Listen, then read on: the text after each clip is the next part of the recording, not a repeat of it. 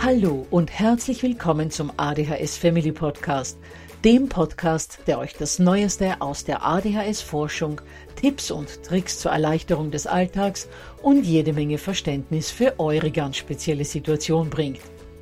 Ich bin im Übrigen Anna und war auch einmal eine verzweifelte Mama von einem betroffenen Kind.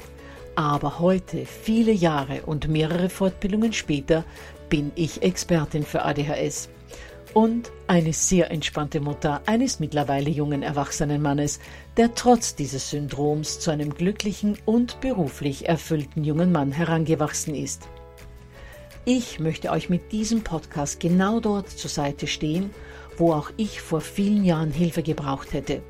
Denn ich wünsche mir nichts mehr, als dass es euch auch gelingt, euer Kind in ein glückliches und erfolgreiches Erwachsenenleben zu begleiten. Bevor es aber mit der Episode losgeht, lasst mich noch auf zwei Dinge hinweisen.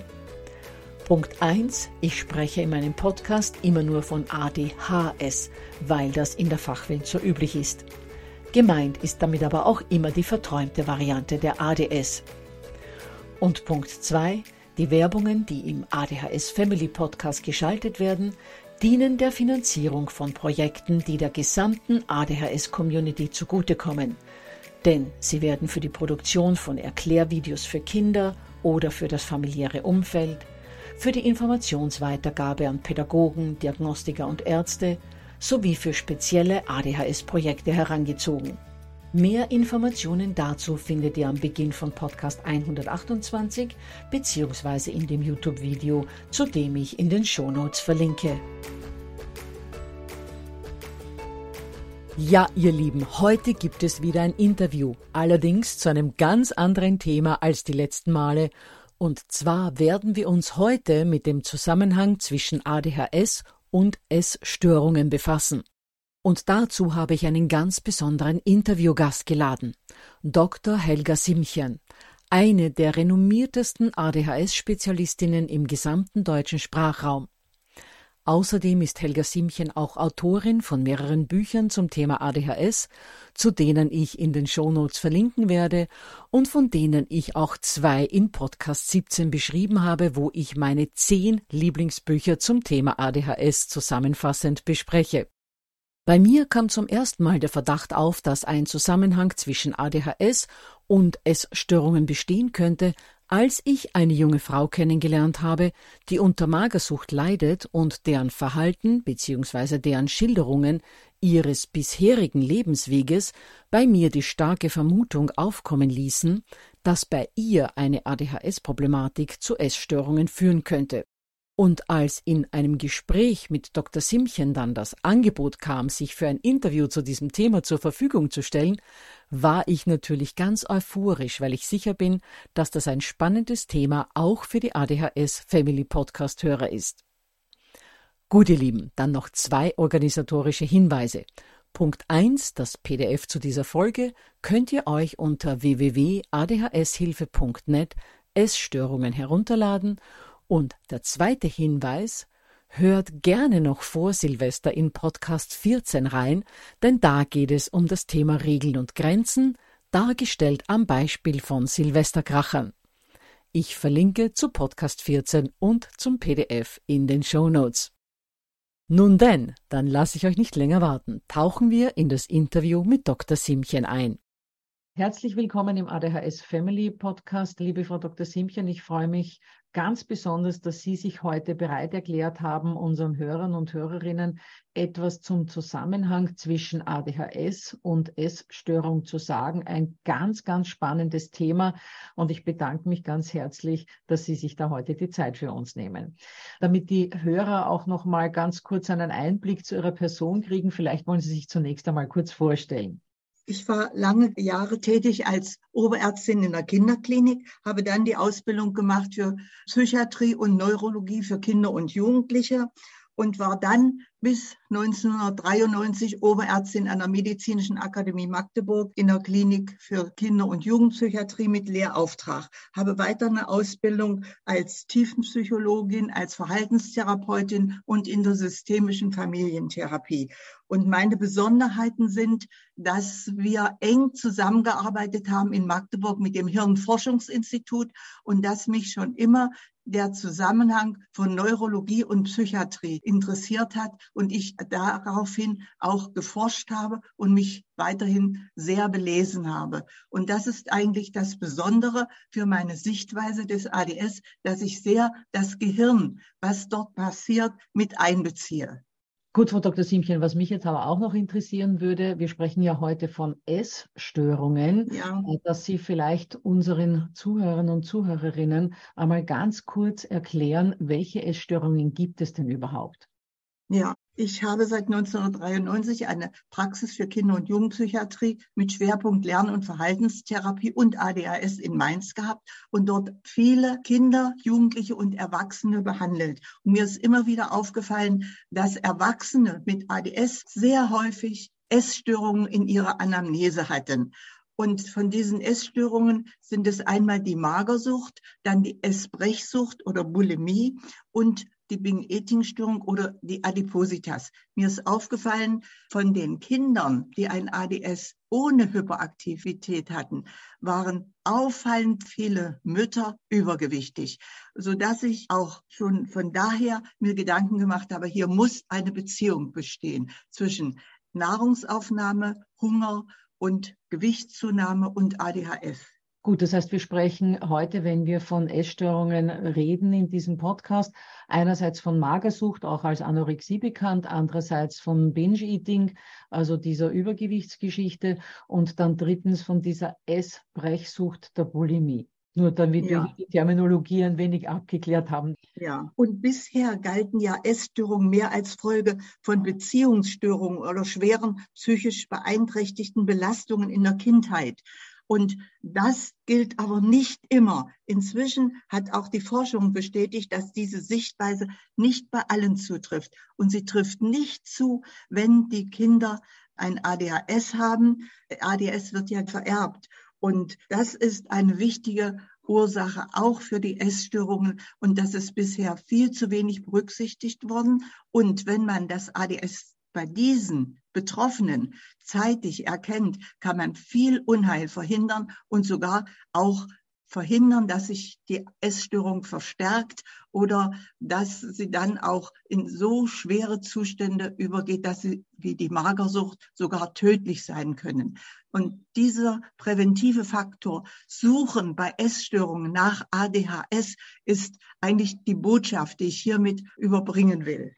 Ich verstehe, was Sie meinen, dass man die Essstörung, sprich die komorbide Erkrankung, als primäre Störung sieht und gar nicht bemerkt, was liegt darunter, welche Ursache hat das überhaupt. Und wenn man nach Ursachen sucht, eher nach Traumata sucht, als eventuell, dass eine ADHS in Frage kommt, äh, auf die Idee kommt man möglicherweise nicht gleich. Genau. Und das möchte ich eigentlich hiermit weitergeben und auch zum Nachdenken und zum Überprüfen der eigenen Anamnese anregen, damit man die Essstörung besser behandeln kann, wenn sie ADHS bedingt ist. Ganz genau. Dieses Thema hat mich deshalb besonders interessiert, weil ich vor kurzem privat eine junge Dame kennengelernt habe, 35 in etwa, die seit ihrer Jugendzeit Essstörungen hatte, zuerst sehr übergewichtig, dann in ein Camp gekommen ist zum Abnehmen und dann eben anorektisch geworden ist, also, also magersüchtig geworden ist und in diesem Miteinander mit ihr bemerkt habe, sie dürfte eine ADHS haben. Das wurde dann abgeklärt, diagnostiziert, ja tatsächlich. Und jetzt geht eben die Behandlung nicht mehr nur in Richtung Essstörung, sondern jetzt wird endlich mal diese darunterliegende Krankheit behandelt. Und äh, da ist jetzt natürlich die Hoffnung groß, dass sich in Bezug auf die Behandlung der Essstörung auch viel rascher eine Verbesserung einfindet. Genau, denn man muss die Ursache behandeln und nicht die Symptomatik. Und zu Anfang möchte ich noch mal sagen, dass ich die Essstörung mit Krankheitswert beim ADHS sehe als eine genetisch bedingte, also somit vererbte Persönlichkeitsvariante und deren Folge. Und Essstörungen sind dann beim ADRS in aller Regel frustbedingte, automatisch ablaufende Fehlreaktionen, die dem Abreagieren unerträglicher Wahrnehmungs- und Gefühlszustände dienen und die sich über Jahre hinweg zu einem zwanghaften Suchtverhalten entwickeln. Ein Hauptgrund für die Entstehung von Essstörungen beim ADHS ist die Stressintoleranz, die alle ADSler haben und die auch die ADSler an sich spüren. Und diese Stressintoleranz, das heißt, dieses verzögerte Reagieren beim Stressabbau, der wird viel langsamer abgebaut bei ADSlern und wird viel stärker, dieser Stress.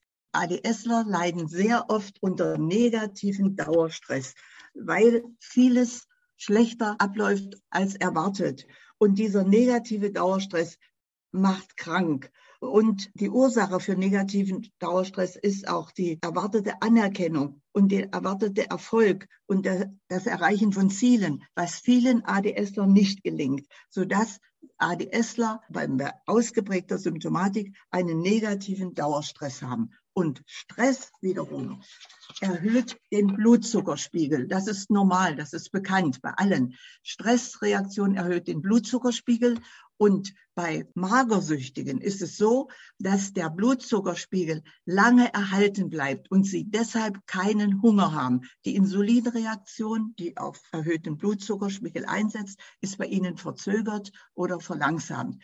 Dadurch haben Magersüchtige, also ADSler, die zur Magersucht neigen, keinen Hunger und sie können dadurch schneller abnehmen, weil sie nicht hungern müssen. Sie fühlen sich satt. Und hier merken sie mit dem ersten Mal, dass sie mehr Erfolg haben als alle anderen auch, viel schneller Erfolg haben, dass sie Anerkennung bekommen zu Anfang, weil sie ja abnehmen und schlanker werden. Und das haben sie bisher vermisst, sodass das Entwickeln dieses Abnehmen mit über Kalorien zählen und hungern, was sie nicht als Hunger empfinden, das erschafft ihnen Erfolg. Und das ist ein wichtiger psychodynamischer Faktor, dass sie dadurch Erfolg haben. Und der Erfolg regt auch das Belohnungssystem an. Es werden also Serotonine, positive Opiate ausgeschieden. Sie fühlen sich wohler, sodass hier im Laufe der Zeit eine Sucht entsteht also eine Abhängigkeit von diesem Gefühl. Dadurch erreichen sie gute Gefühle. Und sie entwickeln immer tagtäglich Kalorienzählen, Gewichtskontrolle. Und wenn sie das über Wochen machen, automatisieren sich die Gedanken, sodass sie dann automatisch ablaufen und den Betroffenen kaum noch bemerkt werden. Aber dadurch verschlimmert sich die Symptomatik. Das sind die zwei wichtigen psychodynamischen Prozesse hohe Stressintoleranz und die Automatisierung dieser Prozesse. Und ich könnte mir auch vorstellen, dass bei einem ADHSler noch dazukommt, der dieses Ich bin in Kontrolle, das bestimme ich, weil ADHSler sind ja sehr willensstarke Menschen, ja. sich aber aufgrund ihrer vielen Dinge, die im Leben nicht gelingen, viel häufiger Korrekturen gefallen lassen, ähm, Ratschläge gefallen lassen, Kritik gefallen lassen. Und dort bei der Kalorienzufuhr haben Sie endlich die Kontrolle, weil das kann Ihnen sozusagen niemand wirklich aufzwingen. Genau.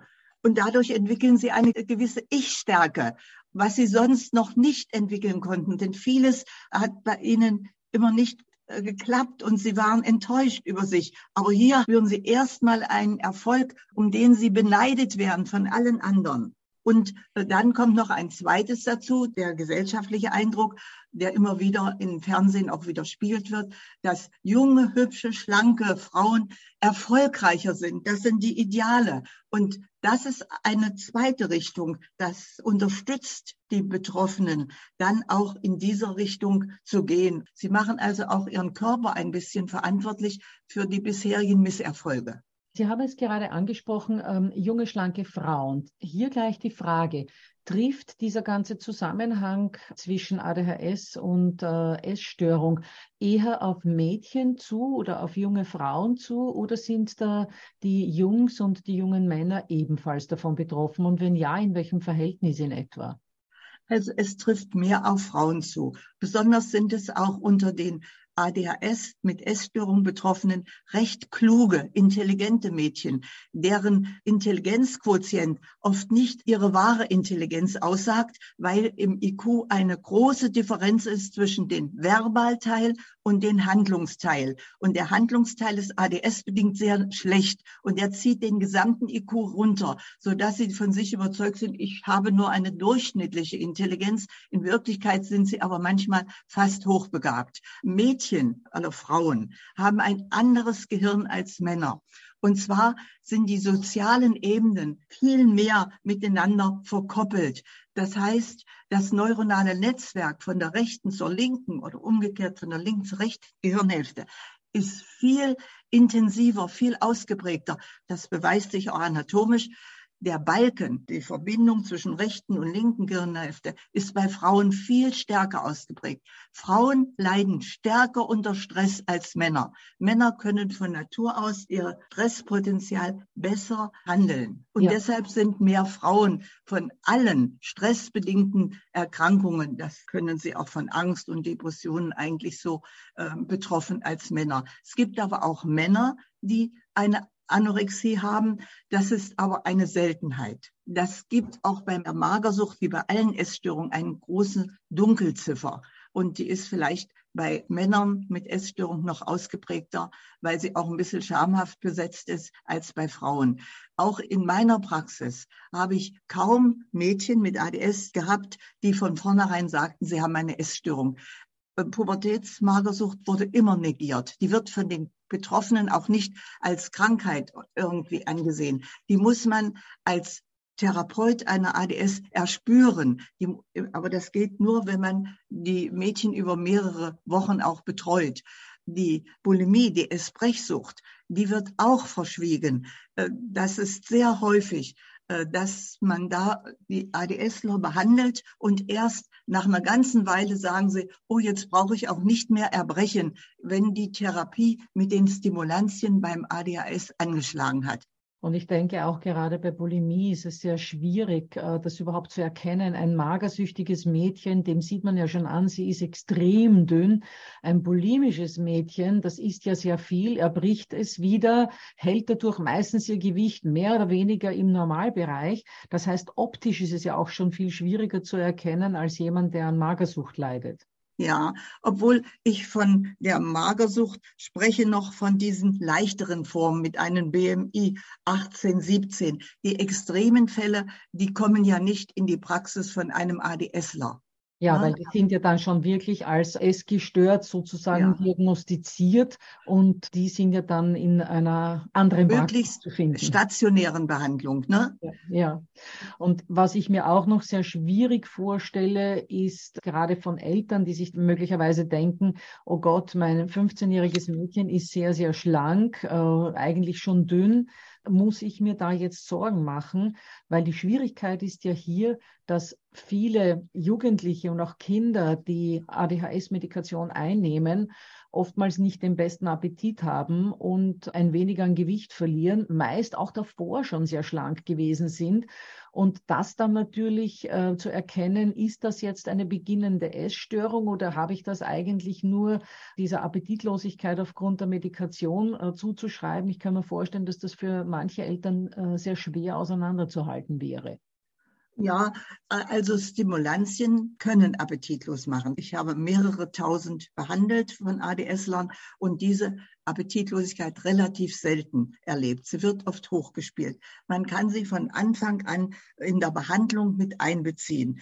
Und zwar, man muss den Patienten, den Kindern, schon den Kindern und den Eltern erklären, was im Gehirn passiert. Es ist eine Unterfunktion des Gehirns. Das wird durch das Stimulanz, durch das Medikament angeregt.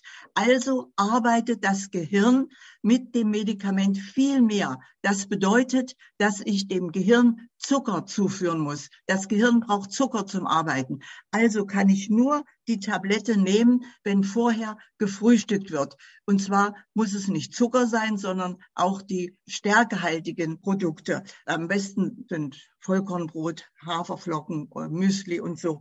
Das ist Voraussetzung. Das muss man einfach ohne das Wort Appetitlosigkeit oder Nahrungsverweigerung zu erwähnen, einfach voraussetzen und dem Kind erklären, du musst vorher essen, damit dein Gehirn gut arbeiten kann. Wenn das Kind nicht isst und sagt, ich kriege nach der Einnahme der Medikamente Kopfschmerzen, bedeutet das, dass es in die Unterzuckerung kommt und dass es unbedingt dann zuckerhaltige Nahrungsmittel zu sich nehmen muss. Dass die Stimulantien appetitlos machen, ist nicht so gravierend, wie es immer dargestellt wird. Das muss vorher essen und auch in der Pause was essen. Fünf kleine Mahlzeiten bei wenn man die Medikamente tagsüber gibt, dann sollte man das vereinbaren und dann ist es auch nicht mit der Appetitlosigkeit. Bei hyperaktiven Jungen neigen öfter zu dieser Appetitlosigkeit und Nahrungsverweigerung, weil sie eben hohen Stress haben und einen hohen Blutzuckerspiegel und keinen Hunger haben. Sie müssen also deshalb trotzdem essen. Das muss man denen auch erklären. Das ist ein ganz wichtiger Teil der Therapie, die Zuckerzufuhr, die Nahrungsaufnahme, weil ja Stimulantien das Gehirn um ein Zehnfaches anregen, was ich ja in der Anatomie und in der Hirnforschung gesehen habe. Wir haben ja solchen Kindern vor Ritalin und nach Ritalingabe die Gehirnaktivität gemessen. Das war gravierend, wie auf einmal das Gehirn gearbeitet hat. Das hat mich überzeugt und geprägt. Das kann ich mir vorstellen. Und wenn Sie jetzt gesagt haben, äh, die Kinder brauchen Zucker, nur dass unsere Hörer verstehen, was Sie mit Zucker meinen. Sie meinen jetzt nicht Nutella oder Schokolade. Nein, nein. Alles, was im Körper zu Zucker verstoffwechselt wird, ja. sämtliche Kohlehydrate, ob das jetzt ein Brötchen ist oder wie Sie so jetzt gesagt haben. Stärke, stärkehaltige Stärke Produkte sind besser, weil dort langsamer Zucker freigesetzt wird. Richtig, also die Zuhörer und Zuhörerinnen, die jetzt nicht wissen, welche äh, Nahrungsmittel setzen den Zucker langsam frei, können sich zum Beispiel Tabellen runterladen zum glykämischen Index einer, ja. eines Nahrungsmittels. Und wenn der glykämische Index sehr niedrig ist, dann ist das ein sehr gutes Nahrungsmittel, wo eben dann nicht sehr schnell äh, zu Zucker verstoffwechselt wird. Dieses ja, langsame ja. zum Zucker verstoffwechseln, das wäre ideal. Ja, ja, liebe Frau Dr. Siemchen, also bis jetzt haben wir ja eigentlich nur über Magersucht äh, gesprochen, aber es gibt bestimmt auch einiges zur Essbrechsucht, sprich zur Bulimie zu sagen. Ja, der Ausgangspunkt für das Entstehen einer Bulimie beim ADS ist genau die Stressintoleranz, die erhöhte Empfindlichkeit gegenüber Stress. Nur bei den Patienten, die zur Bulimie neigen, führt Stress zum erhöhten Blutzucker und der verursacht eine massive Ausschwemmung von Insulin. Diese massive Ausschwemmung von Insulin bleibt bei, der Mar bei den Magersüchtigen aus. Aber bei denen kommt es zum massiven Ausschüttung von Insulin. Das ist die, eigentlich die Zuckerempfindlichkeit, die viele ADSler auch an sich spüren. Und diese massive Ausschüttung von Insulin führt zum Absturz des Blutzuckers. Und das bedeutet massiven Hunger, Heißhunger. Und das führt zu Essattacken. Die haben so einen Heißhunger, dass sie viel kalorienhaltige Nahrung essen müssen und das zunehmend dann gar nicht begrenzen können. Das ist also auch organisch und stressbedingt die Entstehung der Bulimie. Und das ist ja auch so, wenn man isst, ist das ja für den Körper etwas Angenehmes, Belohnendes. Und das ist ja, ja auch etwas, das eine sehr ADHS-typische Erscheinung ist. ADHSler sind ja sehr belohnungsgesteuert und können auch Belohnungsaufschub nur schlecht aushalten. Das heißt, das ist ein starkes ADHS-Thema. Und auch da kann ich mir einen, einen Ursprung dafür vorstellen, für dieses, für, ich sage jetzt mal Binge-Eating, für dieses ständige Nahrungsmittel aufnehmen müssen, vor allem zuckerhältige Nahrungsmittel die dann eben auch wieder erbrochen werden, weil man ja das Gewicht kontrollieren möchte Richtig, und nicht ja. äh, zunehmen möchte. Richtig. Das ist dann, kommt bei der Bulimie hinzu, wenn man so eine Heißhungerattacken hat und die sind ja oft abends. Ich habe viele ADSler erlebt, die durch den Stress tagsüber gar keinen Hunger haben und abends, wenn sie dann nach Hause kamen und Nachmittag zur Ruhe kamen, haben sie große Portionen gegessen. Und das macht natürlich dann wenn man das über Wochen macht, Gewichtszunahme. Um die zu verhindern, haben diese dann begonnen zu erbrechen. Und das dann oft regelmäßig, so dass sich das Erbrechen bei den bulimischen betroffenen ADSler auch automatisiert. Zu Anfang halten sie den Finger in den Mund, um Erbrechen auszulösen. Aber später brauchen sie dann nur zur Toilette zu gehen und sich übers Becken beugen und erbrechen dann. Alle Handlungen, die über Wochen regelmäßig durchgeführt werden, automatisieren sich bei allen Menschen. Das kennen wir ja auch beim Autofahren und so weiter. Und beim Bulimiker automatisiert sich das Erbrechen, so dass es dann zur echten Krankheit wird und sie dann wirklich auch drunter leiden. Und die Leute, die natürlich nicht Erbrechen auslösen, die nehmen an Gewicht zu. Und das sind dann die Gruppe, die zu den Bing-Eating-Essstörungen gehören und die dann vollkommen übergewichtig werden und auch dort sich natürlich dann eine Negativspirale einstellt von ich kann mich kaum mehr bewegen, ich bin unglücklich, ich möchte mich belohnen, ich esse noch mehr, ich habe gar keine Freunde mehr, weil ich nirgendwo mehr wo mithalten kann, ich esse noch mehr. Also auch das führt zu so einer, einer Verautomatisierung dieses gesamten Verhaltens. Genau, das ist eigentlich so das Wichtigste und dass man eben ADS-bedingte Essstörungen gut behandeln kann mit Stimulantien und natürlich immer verhaltenstherapeutisch begleitet und Einbeziehung des sozialen Umfeldes, also diese multimodale Therapie. Genau, also das heißt, wenn man jetzt einen Jugendlichen, meistens sind es ja Jugendliche, bei Kindern ist es ja doch eher sehr selten, aber wenn man jetzt einen Jugendlichen äh, zu Hause hat, wo man merkt, das äh, ist jetzt auf alle Fälle schon krankheitswertig, ich muss das diagnostizieren lassen, oder ein junger Erwachsener, der merkt, ich habe eine Essstörung und dann erkennt man eben die darunterliegende ADHS, dann ist es ja doch diese Kombination an Stimulantien, sprich Medikamenten und äh, eben auch Verhaltenstherapien, weil die dieses Verhalten, das sich dann schon so fair automatisiert hat, das werden die ADHS-Medikamente alleine eben, wie Sie sagen, nicht mehr wegbekommen. Da braucht es dann eine eigene Therapie noch dazu.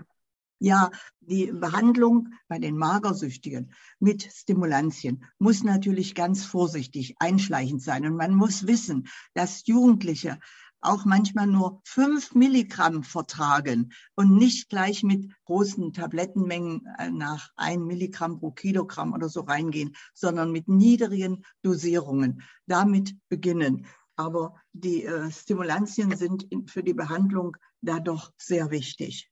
Ja, Frau Dr. Siemchen, dann habe ich noch eine Frage. Man spricht ja auch sehr häufig von der Pubertätsmagersucht. Äh, können Sie uns dazu ein wenig sagen? Ja, mir ist das auch schon lange aufgefallen, dass Magersucht besonders sich in der Pubertät zeigt. Und das ist dadurch zu erklären, dass beim ADHS die Pubertät eine sehr große Belastung für die Betroffenen ist. ADS-Betroffene bleiben in der sozialen Reife zurück, haben ein geringes Selbstwertgefühl und in der Pubertät wird gerade die soziale Reife von der Peer-Gruppe verlangt und auch ein gutes Selbstwertgefühl. In der Pubertät baut sich das Gehirn bei allen Menschen um. Und die ADSler haben ein Gehirn, das eigentlich in der Entwicklung ein bisschen zurückgeblieben ist. Und sie können somit den Ansprüchen der Pubertät, die jetzt zusätzlich dazu kommt, zu ihrer ganzen Problematik, nicht Genüge tun und leiden jetzt besonders, sodass die Pubertät nochmal zusätzlich ein verursachender Faktor ist, der zur Magersucht führt, sowohl zur Magersucht als auch zur Bulimie. Ja, auch ich habe das schon sehr, sehr häufig beobachtet, dass die Kombination von ADHS und Pubertät ein hochexplosives Gemisch ist, weil eben ADHSler ohnehin schon so viel zu kämpfen haben mit der Lebensbewältigung. Und jetzt kommt dann auch noch dieser ganze hormonmäßige Umbau dazu und eben die Bewältigung dieses, ich möchte erwachsen werden, ich möchte mich abnabeln, ich möchte selbstständig werden, wobei Selbstständigkeit ja gerade bei ADHS-Lern ein ganz schwierig zu bewältigendes Thema ist. Mhm. Und in der Pubertät merken dann die betroffenen ADSler besonders nochmal ihre Schwere der Problematik und greifen dann zu solchen Hilfsmaßnahmen, um sich zu bestätigen oder auch um sich besser anpassen zu können, wie dann mit Hilfe der Essstörung. Ja, ganz genau. Ja, Frau Dr. Siemchen, ein hochspannendes Interview. Gibt es noch irgendetwas, das Sie unseren Hörern und Hörerinnen mitgeben möchten? Nur, dass alle Betroffenen mit einer Essstörung danach suchen, ob sie eine ADS haben, wobei das ADS ohne Hyperaktivität viel schwerer zu diagnostizieren ist und auch oft sehr spät diagnostiziert wird und eine sehr, sehr häufige Ursache besonders für die Magersucht ist und auch für die Bulimie. Also Suche nach dem ADS ohne Hyperaktivität. Da muss man die Familienanamnese, die Schulzeugnisse sehen und auch den Intelligenzquotienten und viele Untersuchungen machen, die die Wahrnehmungsbeeinträchtigung des ADS nachweisen, um da zur Diagnostik zu kommen. Verstehe. Also auch ein Aufruf an die Diagnostiker, die hoffentlich ebenfalls äh, den Podcast hören, dass auch hier genau geschaut werden muss. Dann bedanke ich mich ganz herzlich für das Interview, wünsche noch alles Gute für die weiteren Forschungsarbeiten und nochmals vielen Dank, dass Sie sich heute die Zeit genommen haben. Ja, Ihnen auch. Danke. Ja, ihr Lieben, wie das Interview gezeigt hat, kann ADHS nicht nur zu den allseits bekannten komorbiden Störungen wie Tickstörungen, Depressionen oder Angststörungen führen, sondern auch zu Essstörungen. Ein Zusammenhang, der derzeit noch deutlich zu wenig Beachtung findet.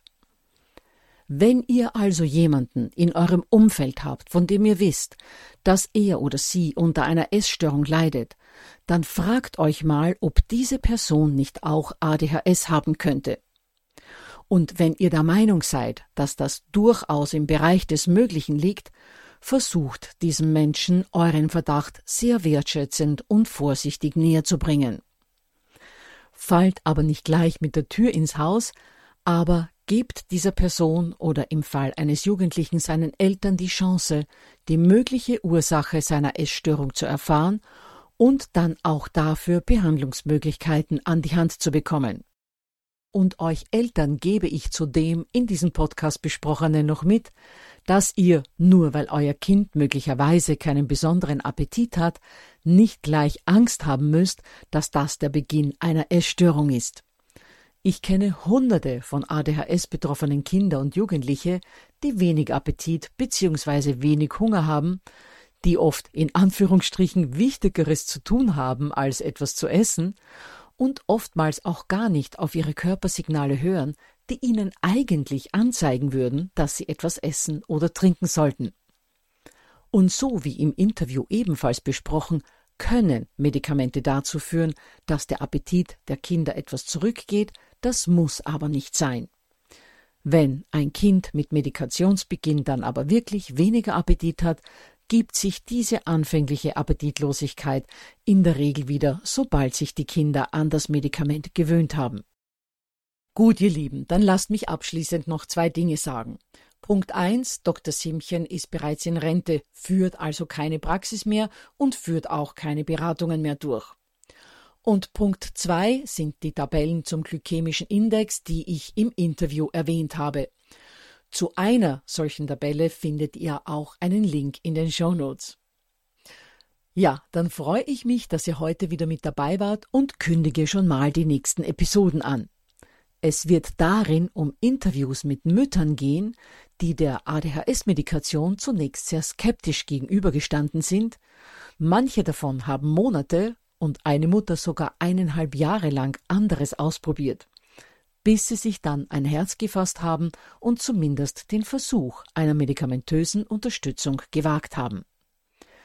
Was Sie berichten, wird vielen von euch bestimmt helfen, hier eine Entscheidung zu treffen, hinter der ihr als Eltern dann auch wirklich stehen könnt. Also dann, bis zum nächsten Mal und habt eine wunderschöne Zeit bis dorthin.